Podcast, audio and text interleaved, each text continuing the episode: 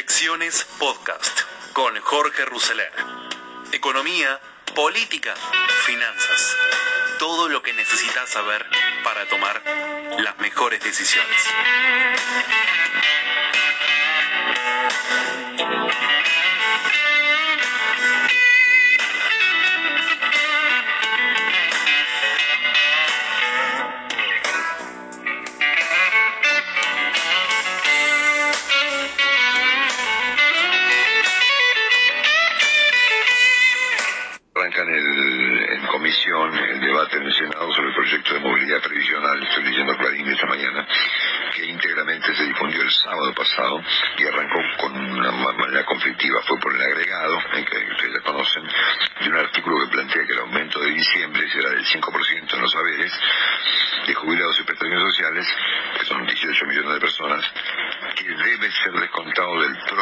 Que se aplique en marzo o agosto del año 2021 para tratar de entender el tema de los jubilados, que es bien complejo, estamos convocando al doctor Artana a ver si él puede ayudarnos a entender qué está, qué tenemos enfrente. Ah, eh, Daniel, un abrazo, buen día. Buen día, ¿cómo les va a todos? Bien, gracias por atendernos, eh. Bueno, po- po- ¿podés enmarcarnos un poquito esta historia del ajuste de los jubilados? ¿De qué se trata esto? ¿Es un ajuste o no es un ajuste? Bueno, a ver, si yo miro la letra de lo que se ha puesto a votación e ignoro lo que pasó este año, eh, es un análisis, y tengo en cuenta eh, lo que pasó este año, es el análisis sobre la conclusión de la opuesta. Y déjame aclararte esto. Si se aprueba la nueva fórmula, cualquiera sea el contenido de la fórmula, eh, los jubilados van a recibir aumentos en los meses de marzo y septiembre de cada año. Si en marzo se va a tomar lo que pasó con, en este caso, salarios y la recaudación eh, por beneficiario durante seis meses. Si yo te doy en el medio, entre septiembre y marzo, un aumento eh, y, te lo hago, y no te lo, y te lo hago, aunque sea cuenta, te estoy favoreciendo porque te estoy adelantando plata que hubieras cobrado en marzo. Ahora, eso es analizar como si nada hubiera pasado este año. Cuando vos lo pones mirado en el contexto de este año, en los cuales los jubilados recibieron aumentos menores que la inflación, que era lo que establecía la fórmula anterior, sobre todo para los que están por arriba de la mínima, que son aquellos que hicieron normalmente sus aportes, en realidad esto que parece que te voy a dar un beneficio es eh, una forma eh, igual los jubilados a lo largo del año van a perder. Entonces depende cómo quieras hacer la discusión. O sea, este tema, eh, desde que el gobierno eh, dejó de cumplir con una fórmula que los protegía a los jubilados, básicamente de evolución de la inflación, en realidad introdujo discrecionalidad y en esa discrecionalidad ha habido mucha gente que ha perdido contra, contra la inflación. Ahora, si yo lo miro aisladamente y te digo, mira, yo te voy a dar un aumento de septiembre a marzo y en diciembre te doy 5%, aunque sea cuenta, hay tres meses que estás cobrando un aumento Claro. que bajo el nuevo régimen de la fórmula no hubieras cobrado. Claro. Entonces depende cómo lo quieras mirar, vas a ver un debate lo que el oficialismo se va a colgar de decir, ya le estoy dando plata antes que no hubieran recibido hasta marzo, y la oposición lo que va a decir es ponerlo en contexto, en realidad lo jorobaste este año y te está dando al final del año una compensación que ni siquiera alcanza para devolverle, sobre todo a los que tienen jubilaciones por arriba de la mínima, lo que le quitaste este año. Eso es parte de haber hecho una gran confusión con este tema. Pero bueno, ese, ese es mi análisis. En términos generales, eh, Daniel, eh, tanto las jubilaciones como los salarios van por detrás de la inflación, ¿no es cierto? Este año ambos han ido por detrás de la inflación, sí. Y se supone que el cierre del año va a consolidarse ese, esta- esa- ese, este dato, ¿no? Así es, por eso te digo, los jubilados han- en general, otra vez, no podemos hacer jubilado en general, porque tenés el jubilado de la mínima, como dieron aumento de suma fija, le fue en términos relativos mejor que a los que están arriba de la mínima. El que está arriba de la mínima claramente perdió contra la inflación. Y los salarios también, en general los salarios, habrá habido por ahí alguna excepción, pero si miran los índices generales de salarios que ha publicado el gobierno, venían eh, con aumentos por debajo de la inflación. Decime, cuando las cosas este, aumentan por debajo de la inflación, ¿se lo puede considerar un- un- alguna forma del ajuste? De la Sí, claro, es una permita en términos reales. Eso es lo que el gobierno que tenemos hoy, si hubiera habido otro gobierno, hubiera dicho que son ajustes salvajes. Pero viste que las palabras van cambiando según si te toca estar gobierno u oposición. Claro, obviamente. Ajuste salvaje, claro. Y bueno, porque fue una caída muy importante en términos reales. Claro. Bueno, segundo segundo tema. ¿Viste el informe de la OCDE, ¿no? Respecto a los países del G20 y sus eh, eh, perspectivas de el cierre de este año, con Argentina como el país que más cae en el conjunto de países que integran el G20. ¿no? Sí. En realidad están haciendo una proyección, si no recuerdo mal, diciembre del 19 a diciembre del 21. Sí, acá lo O sea, lo que va a quedar es que Argentina va a ser el que más va a caer a pesar de la recuperación que van a tener todos los países del año que viene. Sí, sí, exactamente. ¿Y, y a qué atribuís esto?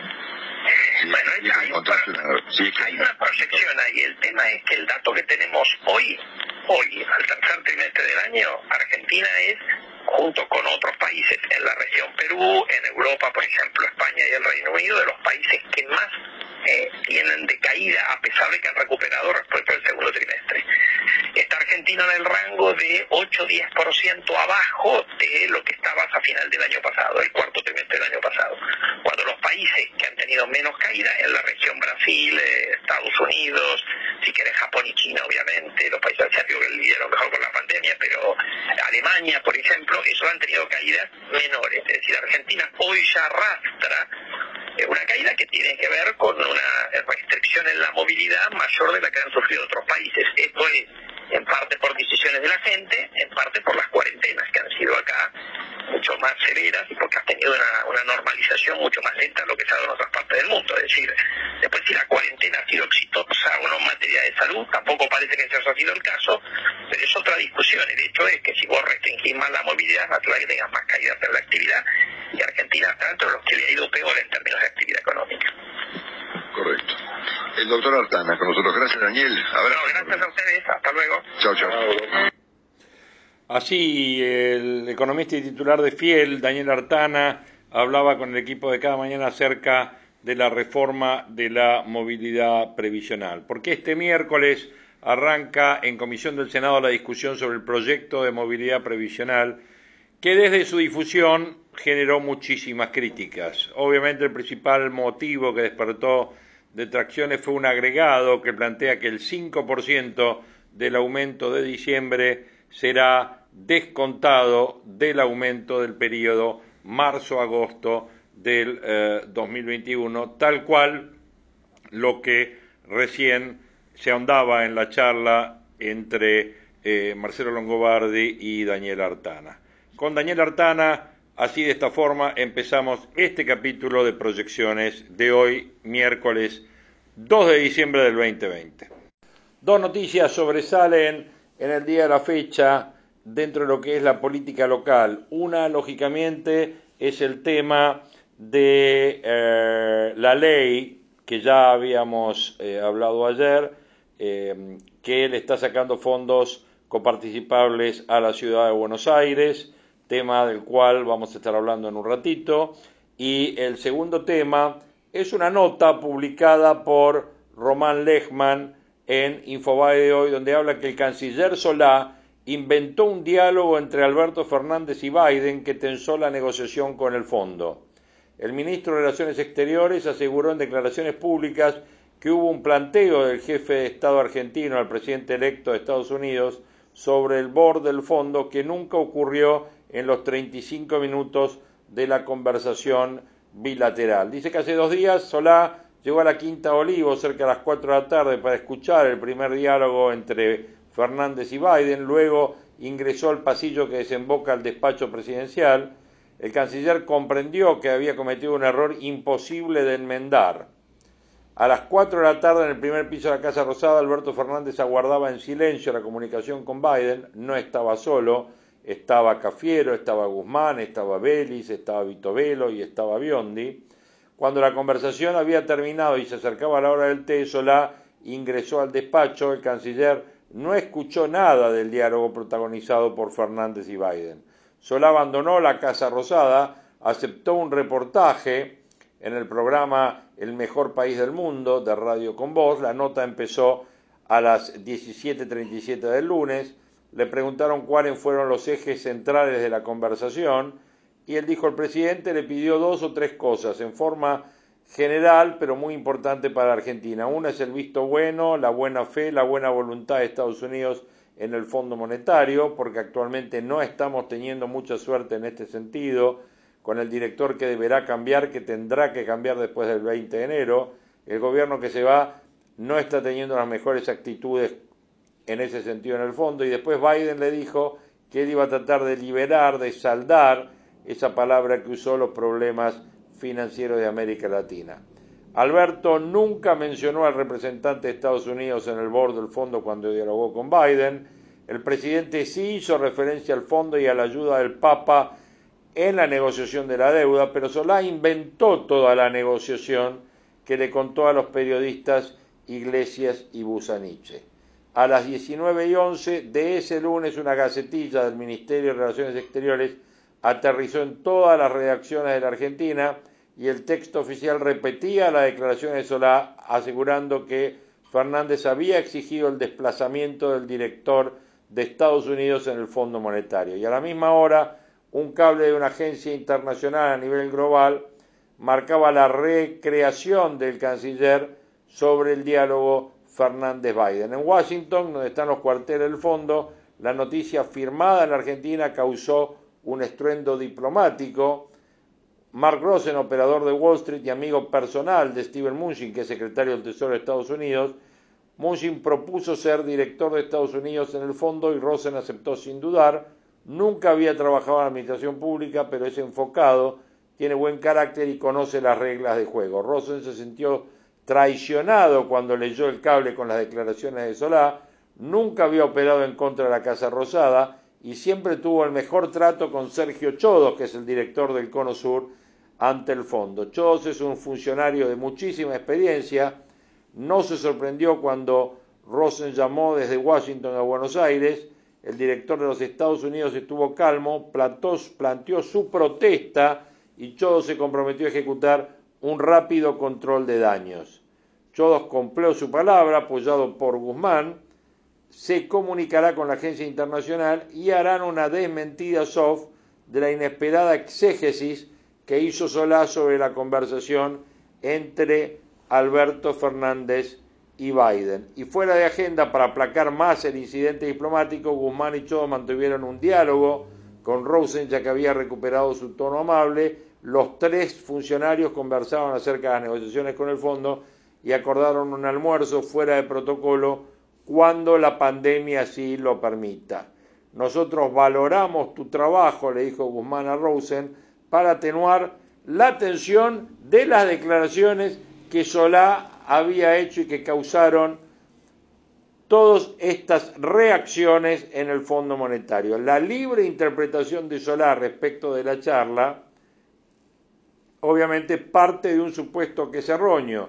Un director de Estados Unidos en el fondo necesita una aprobación parlamentaria que se obtiene después de una rigurosa audiencia en la Cámara de Senadores. Y ello implica que Biden, aun si quisiera, no podría reemplazar a Rosen por un director más afín al Partido Demócrata. Desde esta perspectiva, Alberto Fernández, Guzmán y Chodos deberán convivir con Rosen durante muchos meses en el 2021, cuando la negociación con el fondo atraviese sus horas más críticas. La Casa Rosada atenuó la escalada diplomática del board ante las declaraciones de Solá, pero la conducta del canciller puede complicar hacia adelante la agenda de Alberto. No es habitual que un ministro de Relaciones Exteriores invente una conversación entre su presidente y el presidente electo de Estados Unidos. ¿Qué pensás de las declaraciones de Solá sobre el fondo y el director de los Estados Unidos? Le preguntaron ayer al presidente y el presidente contestó, fue un error de Solá, nunca hablamos de eso. ¿Qué fue lo que dijo Solá en la charla con Radio con Voz? Lo siguiente.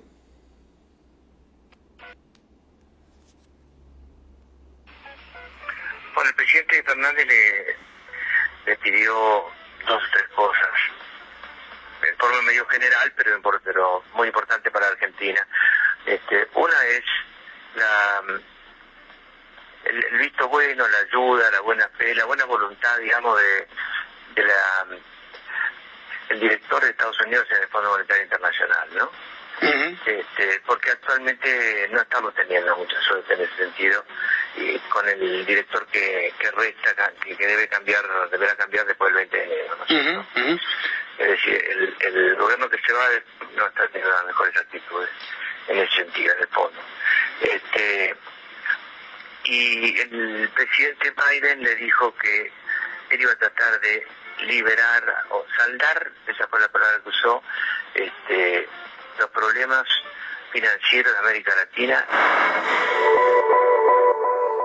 Bueno, ahí está. Me parece que ya esto no merece ningún otro tipo de comentario.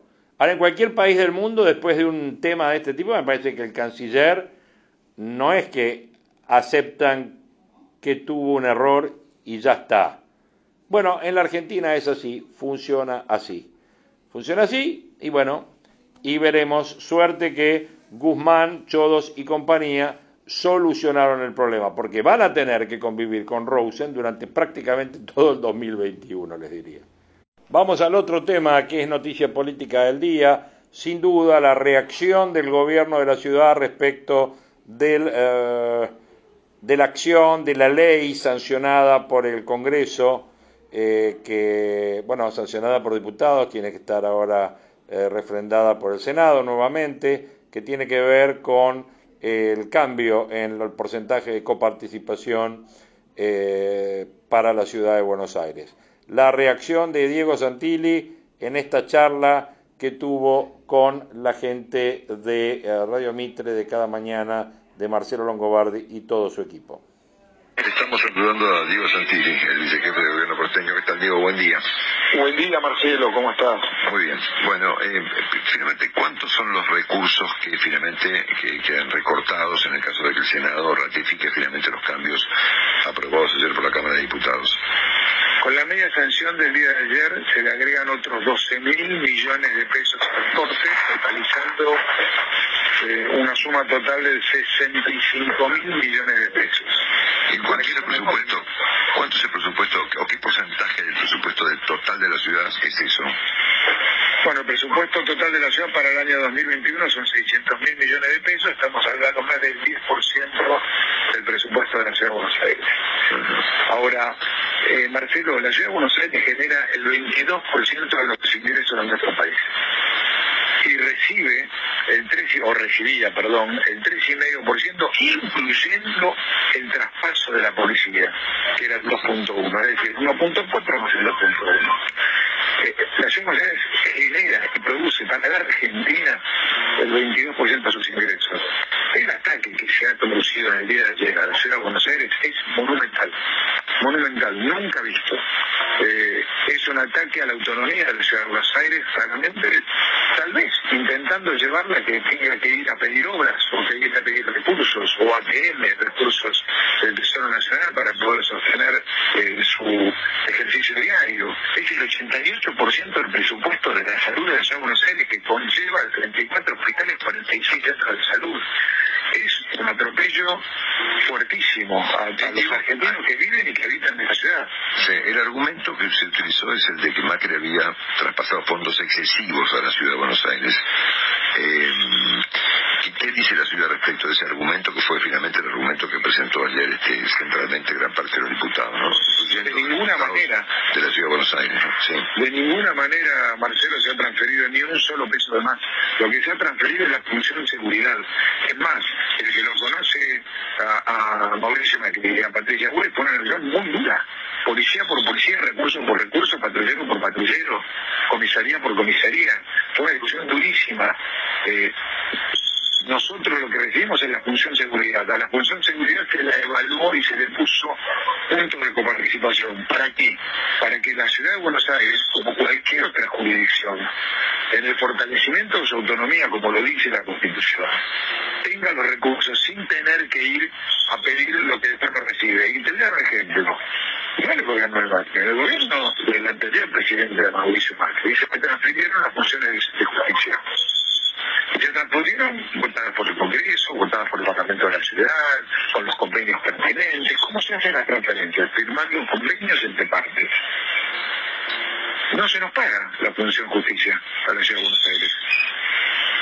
Entonces yo digo, ¿eso es fortalecer la autonomía o es atacar las autonomías?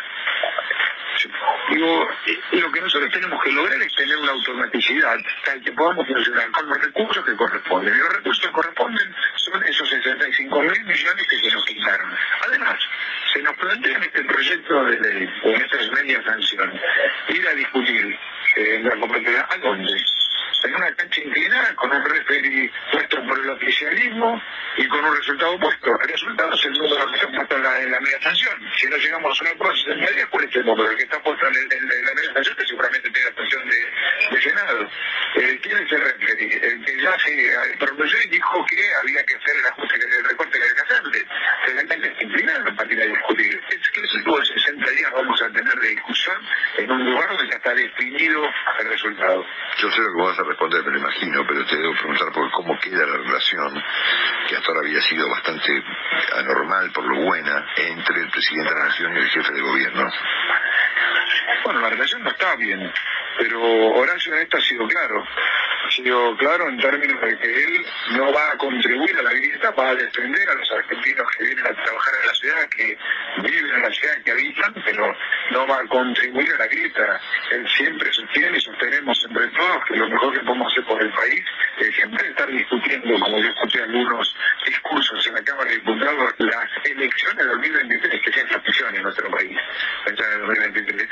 En vez de estar discutiendo eso, tenemos que estar discutiendo cómo salir de, la pandemia lo más rápido posible, cómo hacemos para tener alguna, cómo se hacer, hacemos para tener un plan de evacuación rápido si la tuviéramos.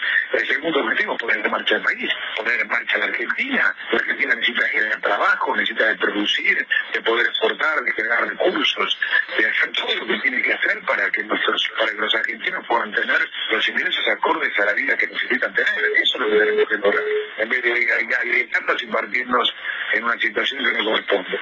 Digo, ¿cómo va a compensar? Supongamos que esto la, Corte no lo resuelva, ¿no? Porque la, lo tengo, digamos. Yo entiendo que eh, la reta eh, anoche planteó que confía en un fallo de la Corte favorable.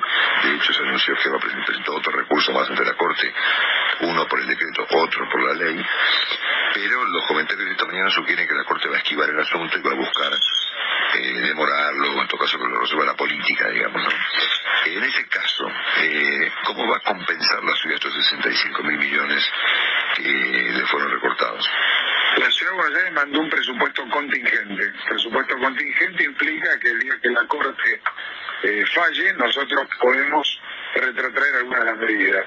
El 68% de los 65 mil millones, nosotros decidimos evitar dejar de hacer obras, eh, bajar nuestro nivel de mantenimiento óptimo que tiene la ciudad de Buenos Aires, hacer algunos ciertos ajustes que tienen que ver con la infraestructura, con el desarrollo. Por ejemplo, nosotros hicimos en cuatro años 54 escuelas. Bueno, este año no vamos a poder hacer escuelas nuevas si sigue el presupuesto de esta manera.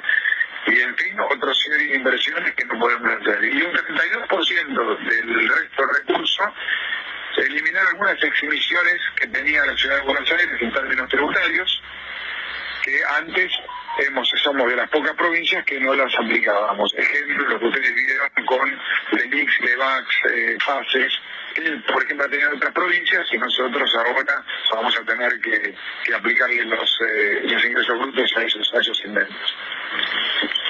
Bueno, ¿qué te sugiere o qué les sugiere el cierre del discurso del diputado Máximo Kirchner cuando por lo menos yo entendí que él estaba relacionando el recorte de fondos, y que lo escuchamos ahora un segundo, eh, eh, con la condición de eventual candidato presidencial de la red. Así es como que, bueno, a mí me quedó esa impresión. Lo escuchamos un segundo, si te parece, y me das tu, tu punto de vista. Creo que dicen que hay una maldición en la provincia de Buenos Aires, que ningún gobernador llega presidente. En la ciudad de Buenos Aires está la bendición de la ciudad de Buenos Aires. Pareciera que el jefe de gobierno llega presidente. De la Rúa, Macri, hacen lo mismo, megacanje, blindaje, endeudamiento feroz con el Fondo Monetario Internacional. Ojalá, yo no sé si, yo no sé si el actual jefe de gobierno será presidente o no de todos los argentinos. Ojalá sea el primer jefe de gobierno a hacer algo diferente a Macri y de la Rúa, porque cada vez que nos gobernó un jefe de gobierno de la ciudad de Buenos Aires, el país terminó endeudado y patas para arriba. da, la impresión de que era vinculado esta, esta, este proyecto con eh, con la condición de eventual candidato de la reta, ¿no? Sí, es lo que yo planteaba al principio. Me parece ciencia ficción hablar de 2023 en la Argentina con todo el camino que tenemos que recorrer hacia adelante. Ese camino debiera haber sido Marcelo dialogando, intentando generar trabajo, que es lo que necesitamos los argentinos, generar trabajos, eh, cambiar planes por fuentes de, trabajo genuina, incluir a la Argentina, integrarla, producir, exportar más, generar divisas. Nosotros tenemos un problema de dólares, tenemos que generar dólares, parece que producir hay que hacer con nuestras compañías. Claro, un ejemplo de prioridad. La ciudad de Buenos Aires exporta 6.700 millones de dólares, Marcelo. ¿Saben en qué? Industria del conocimiento. Y eso, y eso se lo está atacando, se lo está atacando. Hay, hay personas de primer nivel en nuestro país que han creado los unicornios que se están yendo a vivir a otra parte del país. Están decidiendo invertir en otra parte. Nosotros, hace nueve años atrás, decidimos hacer el distrito tecnológico en un barrio que era Parque Patricios, cerca ahí de la cancha Huracán, donde eran era un polo de fletes, expresos y camionetas. Hoy es el barrio tecnológico por excelencia de la Argentina. Y de allí salen gran parte de nuestras exportaciones como de otros sectores. Entonces nosotros tenemos que cuidar eso. Imagínate que nosotros pudiéramos multiplicar las exportaciones por tres. Yo lo que diría al diputado es ¿por qué no empezamos a trabajar para que la Argentina crezca, para que genere trabajo? Y dejemos las elecciones para el año 2023.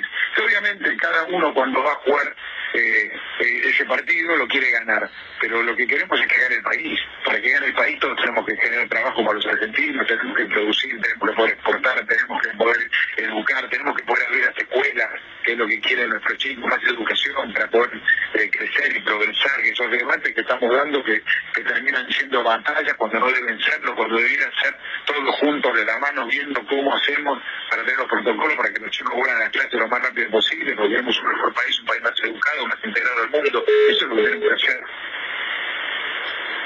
Pues se cortó. No, estoy acá, estoy acá. Ah, ahí está, ahí está, pensé que se cortó, perdón, eh, Diego. Bueno, muy bien, este, este, estamos, estamos claros. Gracias, eh, Diego, por esta comunicación, estamos en contacto. Un saludo. Gracias, Marcelo, buen día. El vicejefe de gobierno porteño, Horacio eh, Diego Santilli. Bueno, así Diego Santilli dialogaba con el equipo de cada mañana acerca de esta embestida del gobierno contra la ciudad. Ustedes saben que el último martes el kirchnerismo y aliados consiguió la media sanción a la ley que dispone un nuevo recorte de recursos coparticipables a la ciudad de Buenos Aires y escucharon ustedes que en medio del debate Máximo apuntó contra el jefe de gobierno y lo comparó con otros intendentes que llegaron a presidente, precisamente de la Rúa y Mauricio Macri. Nuevas medidas del Banco Central, en este caso, obligan a los exportadores a liquidar divisas si quieren seguir en el registro de exportadores. Obligan a los exportadores a liquidar divisas si quieren seguir en un registro el gobierno resolvió que, para mantenerse inscriptos en un registro oficial de operadores, los exportadores de granos y carnes, entre otros productos, deberán cumplir también el requisito con la obligación de la liquidación de divisas en el mercado de cambios. Así lo dispuso el Ministerio de Agricultura de la Nación a través de la Resolución 132. La norma le otorga facultades a la Dirección de Gestión Documental del Ministerio de Agricultura para cruzar información con el Banco Central de la República Argentina, BCRA. Fuentes consultadas al tanto de este tema dijeron que así se busca una mayor transparencia en el sector. En este contexto, como informó este medio, en las últimas semanas en el gobierno estaban siguiendo con atención, en el caso de la carne vacuna, posibles maniobras de subfacturación que estaban haciendo empresas que se metieron en el negocio para aprovechar el momento. Esto también corre para nosotros, pero parece más para algunos frigoríficos olvidadizos de ingresar divisas, dijo una fuente de la exportación de granos, que agregó, Toda norma que amplía y refuerza los controles es bienvenida siempre y cuando su cumplimiento sea objetivo e imparcial. Esta norma del RUCA es razonable porque ya pedían estar al día con AFIP y ENANCES. En granos, por ejemplo, los exportadores tienen 15 días para liquidar las divisas desde que logran el permiso de embarque. En tanto, en un frigorífico exportador analizaron, Todas las medidas que tengan por sentido fortalecer la formalidad nos parecen adecuadas. En esta línea, trascendió que tras la medida varios frigoríficos hicieron consultas sobre los plazos que les corresponden para liquidar divisas. El BCRA podrá informar al Ministerio de Agricultura si algún exportador no cumplió con la normativa y este poder darlo de baja o suspenderlo en el Registro Único de Operadores de la Cadena Agroindustrial, RUCA. El RUCA es un registro donde están anotados todos los operadores de la cadena. Quedar afuera del RUCA para un exportador significa no poder vender al exterior. Se propone incluir como obligación emergente de la inscripción y mantenimiento de la matrícula en el RUCA el cumplimiento por parte de los operadores de la normativa cambiaria, en especial el ingreso y liquidación de divisas en el mercado de cambios, en los plazos y condiciones que en ella se establezca, dice uno de los considerandos de la medida oficial. Vale recordar que las divisas ingresadas por exportaciones del complejo granario acumulan a noviembre pasado unos 18.583.581.963 dólares, casi 3.000 millones de dólares menos que igual periodo de 2019, cuando alcanzó un total de 21.496.115.004 dólares, el dato lo brindó la Cámara de la Industria Aceitera de la República Argentina, CIARA, y el Centro de Exportadores de Cereales, CS. En tanto, puntualmente en noviembre pasado ingresaron divisas por más de 1.730 millones de dólares, un 1.094% superior al del mes de octubre de este año. Las empresas del sector liquidaron la suma de 1.734.293.026 dólares a pesar de la declinación estacional a fin de año de ingreso de divisas por exportación de la agroindustria, señalaron. En este contexto, el monto ingresado el mes pasado fue el más elevado para ese mes desde 2002, a excepción de 2014 y 2019, que tuvo una cifra de 2.185.621.550 dólares, indicó. Más medidas. Asimismo, se informó que para dar agilidad a la inscripción en el RUCA, cada operador deberá hacerlo por la página web del organismo, sin falsear ni omitir datos y en carácter de declaración jurada.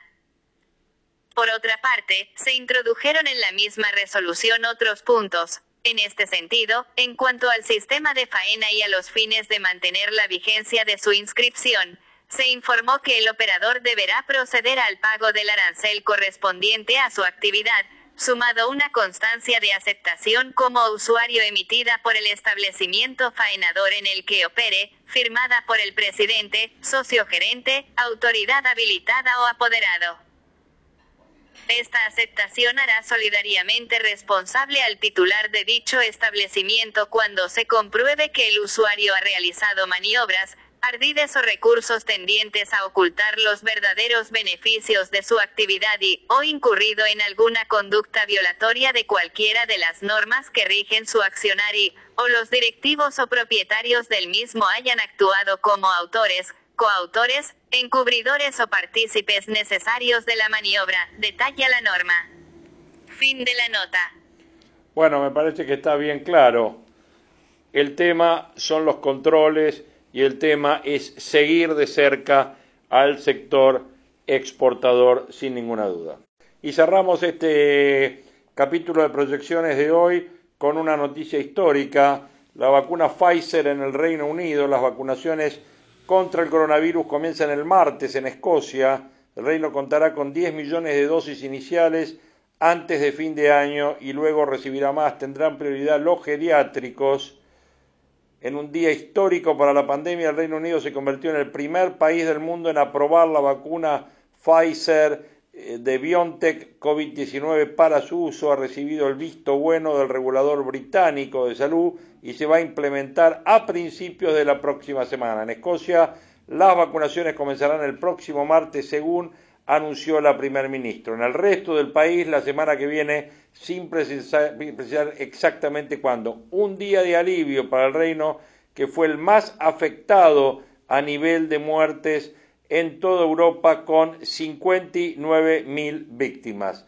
Las primeras 800.000 vacunas llegarán este fin de semana a Gran Bretaña desde Bélgica, según anunciaron sus, inventores, los dueños de la empresa BioNTech en una conferencia de prensa desde su laboratorio en Alemania. Primero van a enviar 10 millones de dosis antes de fin de año, sobre los cuales tendrían prioridad los ancianos de los geriátricos y sus cuidadores. Al menos 40 millones de dosis, suficientes para 20 millones de personas, van a llegar a Gran Bretaña para toda la campaña de vacunación y deberán ser refrigeradas a 70 grados bajo cero. Luego pueden mantenerse a temperaturas de 2 a 8 grados una vez salida del supercongelador y seguir estable. El supermercado Islandia fue el que ofreció sus gigantescos freezers. Bueno, una noticia sin duda que esperaba el mundo e histórica y que seguramente comenzará a partir de acá ya una seguidilla de eh, países que también van a ir ya haciendo sus campañas de vacunación bajo las distintas vacunas para terminar dentro de todo de lo posible en el 2021 con la pandemia del COVID. Eh, así que bueno, esperemos que la Argentina en algún punto, que yo calculo que será en el primer trimestre del 2021, comience con esta campaña de vacunación. Bueno, hasta aquí llegamos, eh, tocamos el tema económico, tocamos el tema de la eh, ciudad de Buenos Aires, también sin duda eh, la metida de pata del canciller Solá y sus derivaciones, y bueno, estamos cerrando con este tema de la persecución a los frigoríficos, básicamente, y a las maniobras que se han dado en las exportaciones de carnes y otro tipo de exportación que hace que tengan que estar eh, liquidando eh, para que no los den de baja del registro de exportaciones y esta noticia que sin duda es la más importante del día, que es la noticia de la aprobación de la vacuna de Pfizer y eh, el hecho de que ya empiece la campaña de vacunación. Lo, nos escuchamos en nuestro próximo podcast y les agradecemos mucho que nos hayan acompañado en este. Gracias.